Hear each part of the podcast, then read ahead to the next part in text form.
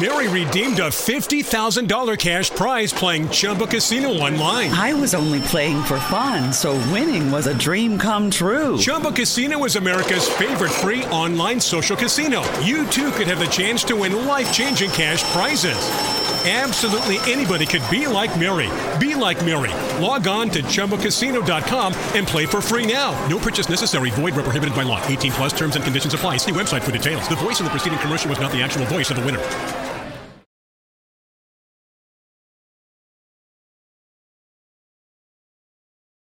Bonjour et bienvenue au cours sur les plans pré-expérimentaux, quasi-expérimentaux et euh, protocoles accueil unique. Donc, ce cours est divisé en trois parties. La, première partie traite des euh, plans pré-expérimentaux, la deuxième partie traite des plans quasi-expérimentaux et finalement, nous avons euh, la troisième partie qui va traiter des plans euh, à protocole unique. Donc, nous voilà. Donc, les plans pré-expérimentaux. Euh, on a déjà vu dans les derniers cours euh, les avantages des plans expérimentaux, c'est-à-dire qu'avec les plans expérimentaux qui sont euh, l'idéal de rigueur, l'idéal de la rigueur scientifique, on a le contrôle et ou la manipulation de l'AVI, c'est plus ou moins la même chose. Et puis deuxièmement, on a une assignation aléatoire au groupe qu'on a créé par la manipulation de l'AVI.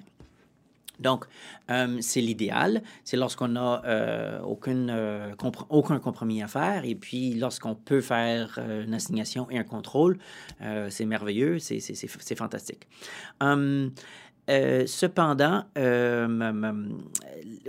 la raison pour laquelle on, on s'intéresse aussi beaucoup à la manipulation de la VI, hum, c'est parce que hum, les résultats doivent être pris en compte en comparant ou en relatif à quelque chose d'autre. Alors, euh, euh, c'est-. Lorsqu'on dit mieux, lorsqu'on dit meilleur, lorsqu'on dit euh, fort ou plus fort, mais souvent, implicite à ce qualificatif, c'est que ben, c'est plus fort que quelqu'un d'autre ou que quelque chose d'autre ou un autre temps. Alors, si vous dites, ben là, euh, je, me sens fatigué ou plus fatigué aujourd'hui, mais peut-être que dans votre tête, vous dites, ben je- vous êtes plus fatigué aujourd'hui que vous l'étiez hier ou le mois passé ou la semaine passée. Alors, impli- im- implicite, implicite à euh, notre utilisation des qualificatifs et de notre description, on a souvent un point de référence. Euh, alors, c'est une des raisons pour laquelle la manipulation et le contrôle de la vie nous permet justement euh, de... ben, la raison pour laquelle c'est- c'est c'est in- c'est intéressant puis c'est puissant, c'est parce que ça nous permet, nous, de décider c'est quoi ou c'est qui ou c'est quand notre point de référence ou quel groupe, quel autre groupe est-ce qu'on va utiliser comme point de référence, Que- quel autre temps est-ce qu'on va utiliser comme p- temps de référence. Hum, donc, euh, c'est la composante qui euh, permet vraiment d'identifier euh, euh, le, comment et quoi, de, ce qui nous permet de mieux interpréter les résultats de notre, de notre variable dépendante. Donc, je vous rappelle que dans les plans expérimentaux, on a et l'assignation aléatoire et le contrôle. Dans les plans quasi-expérimentaux, là, on a soit l'assignation aléatoire ou le contrôle. Et puis, excusez-moi, ou, et dans le plan expérimentaux, il n'y a ni l'un ni l'autre. Alors, c'est un continuum où ce que la réalité euh, des contraintes logistiques et euh, pratico-pratiques ou déontologiques, des fois, nous prévient euh, d'avoir soit un ou l'autre. Maintenant, je vais juste m'attarder quelques minutes sur pourquoi l'assignation aléatoire est si importante. Encore là, la raison pourquoi je m'attarde sur ça maintenant, c'est parce que une, la, majorité des plans quasi-expérimentaux et pré-expérimentaux manquent une assignation aléatoire. C'est-à-dire qu'on ne peut pas choisir qui va être dans quel groupe. C'est-à-dire que si je m'intéresse aux différences de genre, je ne peux pas assigner aléatoirement une personne à un genre ou l'autre genre. Je dois prendre la personne telle qu'elle est. Hum, euh, c'est un peu comme le niveau de dépression. Je ne peux pas assigner euh, quelqu'un à un groupe dépressif ou pas dépressif de manière aléatoire parce que la personne a un niveau de dépression, juste comme une a un, niveau d'attachement avec sa mère ou son père ou son, conjoint, sa conjointe. Donc, on ne peut pas assigner. Hum, et puis, en, utilisant les conditions inhérentes aux participants, ben là, on crée euh, une division, on crée des groupes qui sont fondamentalement différents. Alors, avec l'assignation aléatoire, ce que l'assignation aléatoire, c'est que ça, permet de régler ces différences inhérentes. On pourrait dire que l'assignation aléatoire prend toute la diversité d'un groupe, de l'échantillon de, de 200 participants, euh, qui vont être des hommes, des femmes, des, non-binaires, des binaires, des, autres, euh, des, du monde avec des yeux bleus, des yeux euh, verts, des yeux de différents, toute la diversité dans les, les, 200 participants qui vont participer. Et puis, on va prendre cette diversité, puis on va la séparer selon nos deux conditions. Alors, si on peut, si on est capable de séparer nos groupes de manière aléatoire entre nos deux groupes, on a plus de chances de créer des groupes qui sont équivalents. Et puis, la raison, vous allez voir au cours des, prochaines parties, des prochains cours, que justement, la grande menace au plan expérimentaux, pré-expérimentaux, quasi-expérimentaux et protocolaires unique, c'est justement cette équivalence de groupe. Euh, parce que en identifiant la, la variable indépendante qui cause, qui a un effet sur notre variable dépendante, on veut que ce soit seulement notre variable indépendante. Or, lorsqu'il n'y a pas d'assignation aléatoire, c'est très difficile d'identifier puis d'isoler notre variable indépendante, puisque si vous êtes né comme un homme, ben je ne peux pas vous dire que pour cette expérience, vous allez être une femme. Et donc, cette condition inhérente qui est votre genre euh, a une influence sur qui vous êtes. Et puis, c'est peut-être cette influence qui cause ou qui a un effet euh, sur la variable indépendante.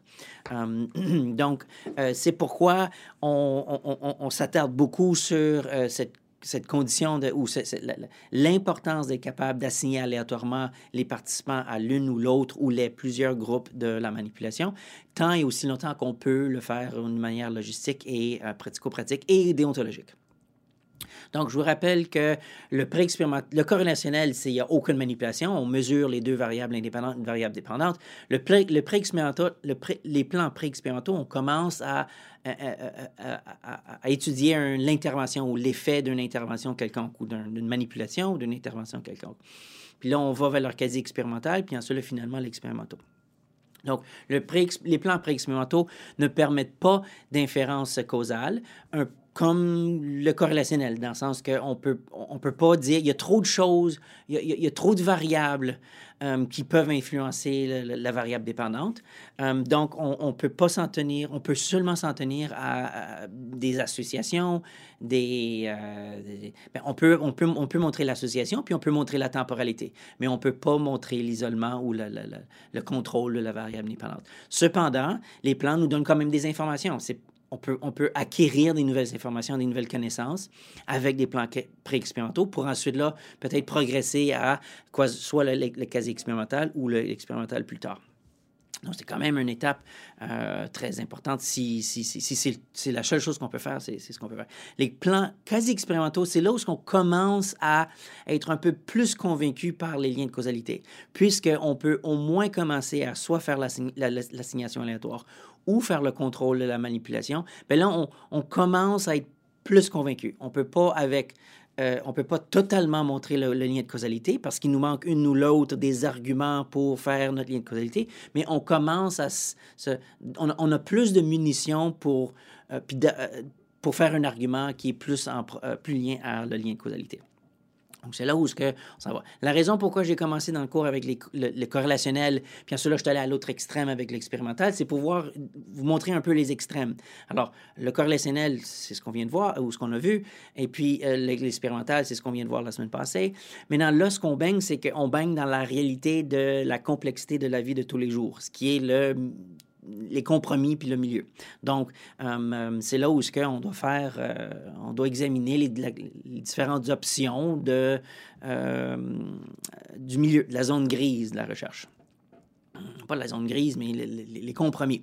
Alors, les pré-expérimentaux, quasi-expérimentaux, cas uniques sont souvent, on les utilise souvent en, en puisqu'on doit faire un compromis. Alors, il y a toujours un compromis, il y a toujours des compromis à faire en recherche. C'est jamais parfait, on n'a jamais le contrôle parfait, on n'a jamais un budget limité, on n'a jamais accès ou on ne peut pas recruter tous les participants qu'on souhaite recruter, et ainsi de suite. Vous pensez justement à la population, l'échantillonnage de la population. On n'a souvent pas accès à toute la population, on ne peut pas recruter toute la population, donc on doit choisir un échantillon. Alors, la réalité euh, en recherche, c'est qu'il y a toujours des compromis à faire, et puis souvent, ce qu'on essaye de faire, c'est on essaye de on, utilise le plan le plus rigoureux compte tenu de ces compromis.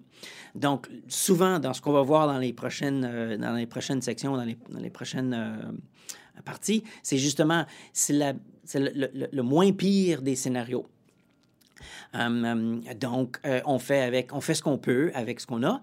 Et puis, ce qu'on doit être, la chose à, tenir en compte, c'est en, choisissant le le plan qu'on choisit, quel compromis au niveau de la validité interne et externe à ce qu'on fait. Alors, il faut comprendre la limite de notre plan pour qu'on puisse, puisse maintenir les conclusions, euh, ben, ben, pour, qu'on puisse faire les bonnes conclusions, les, les, conclusions en lien avec les limites de notre euh, de recherche. Alors, si on utilise un plan pré-expérimental, on ne peut pas aller déclarer un lien de causalité. Si on, plan si on utilise un plan quasi-expérimental, on peut pas encore là être convaincu qu'on a un, plan un, lien de causalité. Donc, si on, plan, si on utilise un, plan pré-expérimental, nos conclusions sont, ben, les, les, les résultats suggèrent qu'il y a une association ou suggèrent qu'après tel et tel scénario, les, les, euh, les, participants se sont sentis mieux ou moins déprimés, ainsi de suite. Donc, euh, c'est la raison pour laquelle c'est très important de comprendre les avantages et les désavantages des plans surtout dans la zone grise, pour voir euh, quel, quel coût, quel, quel compromis est-ce que je fais, euh, et puis euh, pour, pour m'en tenir ben, aux, conclusions que je puisse faire. Le premier plan, le premier type de plan, le premier exemple de plan pré-expérimentaux, c'est le plus simple, comme on a vu dans les plans expérimentaux, c'est un plan post-test.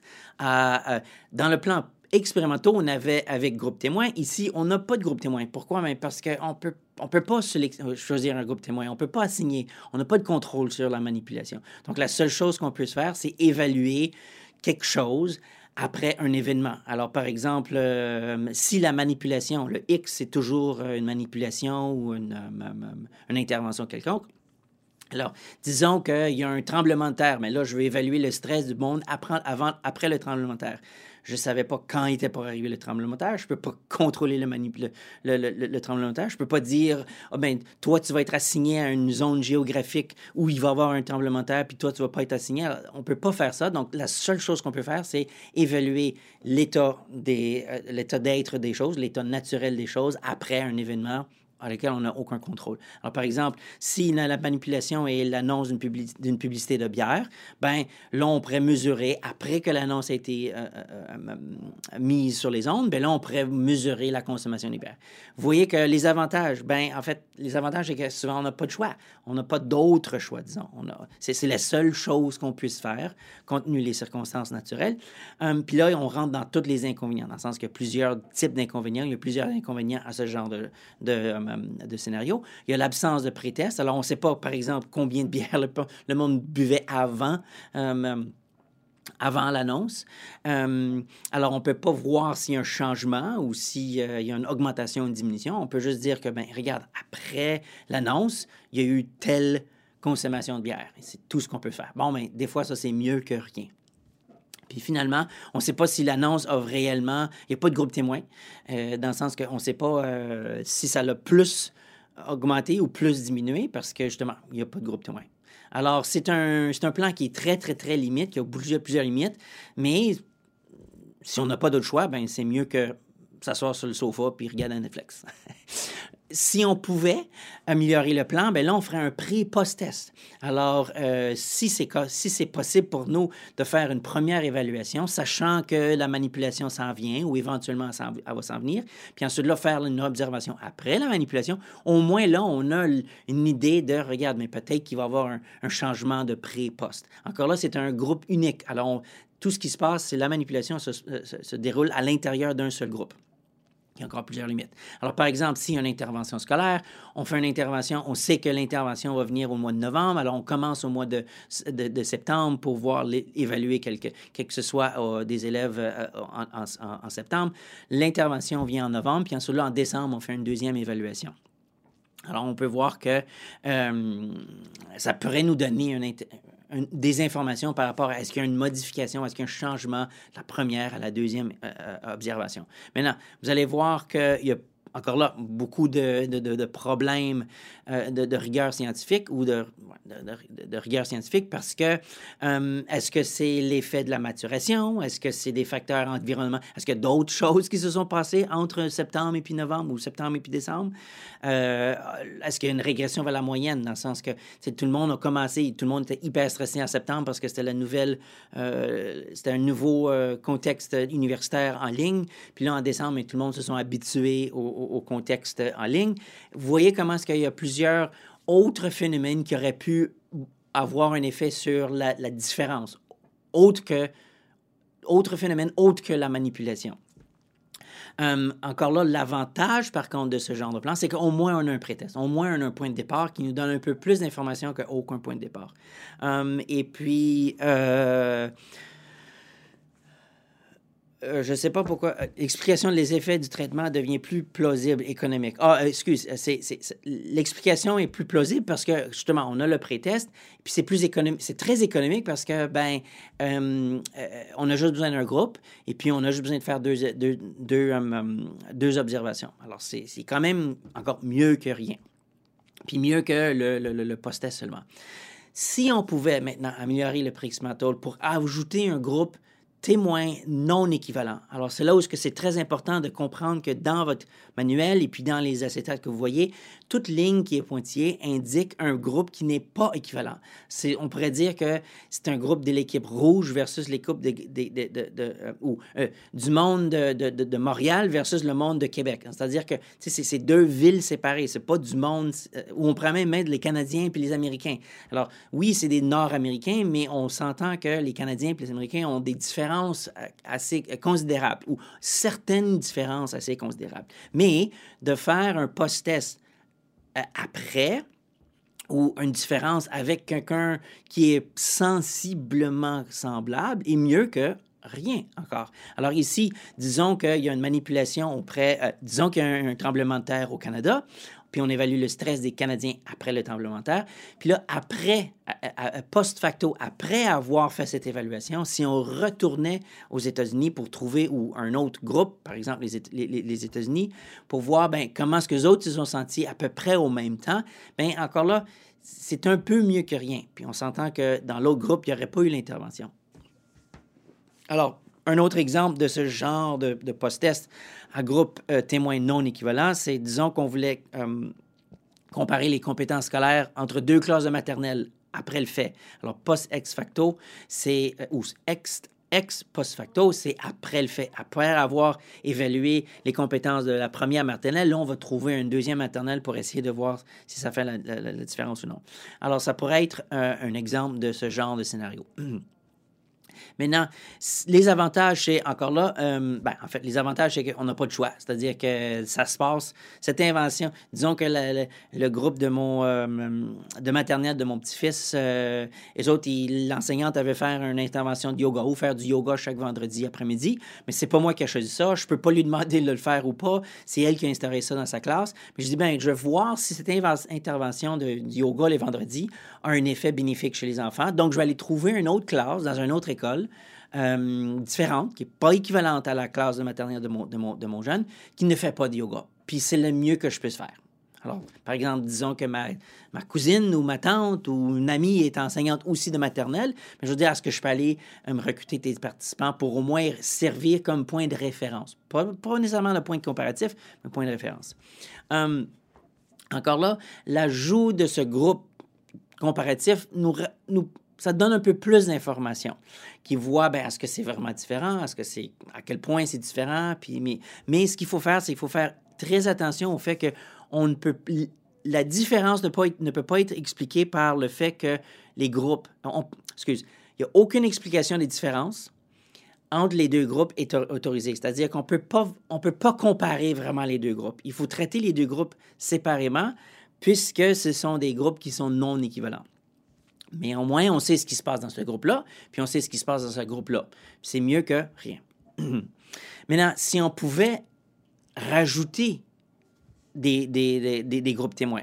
Alors, disons qu'on avait un devis post-test avec groupe témoin non équivalent multiple. Alors, essentiellement, c'est encore le post euh, ou ex, ex post facto. Alors, disons qu'on avait un groupe qui faisait l'intervention pour une semaine, un deuxième groupe qui faisait la même intervention pour trois semaines, puis un troisième groupe, encore là, dans une autre école ou dans une autre ville, qui faisait l'intervention pour, pour, pour 12 semaines. C'est des groupes qui existent déjà. Est-ce qu'ils sont équivalents? Non, parce qu'ils sont dans ils ont des différents profs, ils ont des, euh, des, différentes écoles, ils vivent dans, dans des différentes euh, villes, ainsi de suite. Hum, alors, mais au moins, on peut voir que ce qui se passe dans un groupe avec une, intervention d'une semaine, c'est ce qui se passe. Dans le groupe de trois semaines, voici ce qui se passe. Puis dans le groupe de, de, 13, de, de 12 semaines, voici ce qui se passe. Donc, les avantages, c'est que ça, ça permet de voir hum, les différences, ça nous donne un portrait de ce qui se passe dans les trois différents scénarios, essentiellement. Mais encore là, on ne peut pas comparer l'intervention de 12 semaines à celle de 3 semaines ou à celle de 1 semaine parce que les groupes sont, euh, euh, sont non équivalents. Encore là, c'est euh, souvent le mieux qu'on puisse faire et puis c'est mieux que rien. Donc, euh, euh, c'est pas tous les différents plans expérimentaux, mais je vous réfère à la page 172 de votre manuel pour faire le résumé des différents plans de recherche pré-expérimentaux. Euh, mais grosso modo, ça vous donne une idée de la raison pour laquelle on ferait les différents. On utiliserait quel type de plans pré-expérimentaux euh, compte tenu des circonstances de la réalité de euh, la recherche. Sur ce, on se voit dans la prochaine vidéo. Mary redeemed a $50,000 cash prize playing Chumba Casino online. I was only playing for fun, so winning was a dream come true. Chumba Casino is America's favorite free online social casino. You too could have the chance to win life changing cash prizes. Absolutely anybody could be like Mary. Be like Mary. Log on to ChumboCasino.com and play for free now. No purchase necessary. Void where prohibited by law. 18 plus terms and conditions apply. See website for details. The voice in the preceding commercial was not the actual voice of the winner.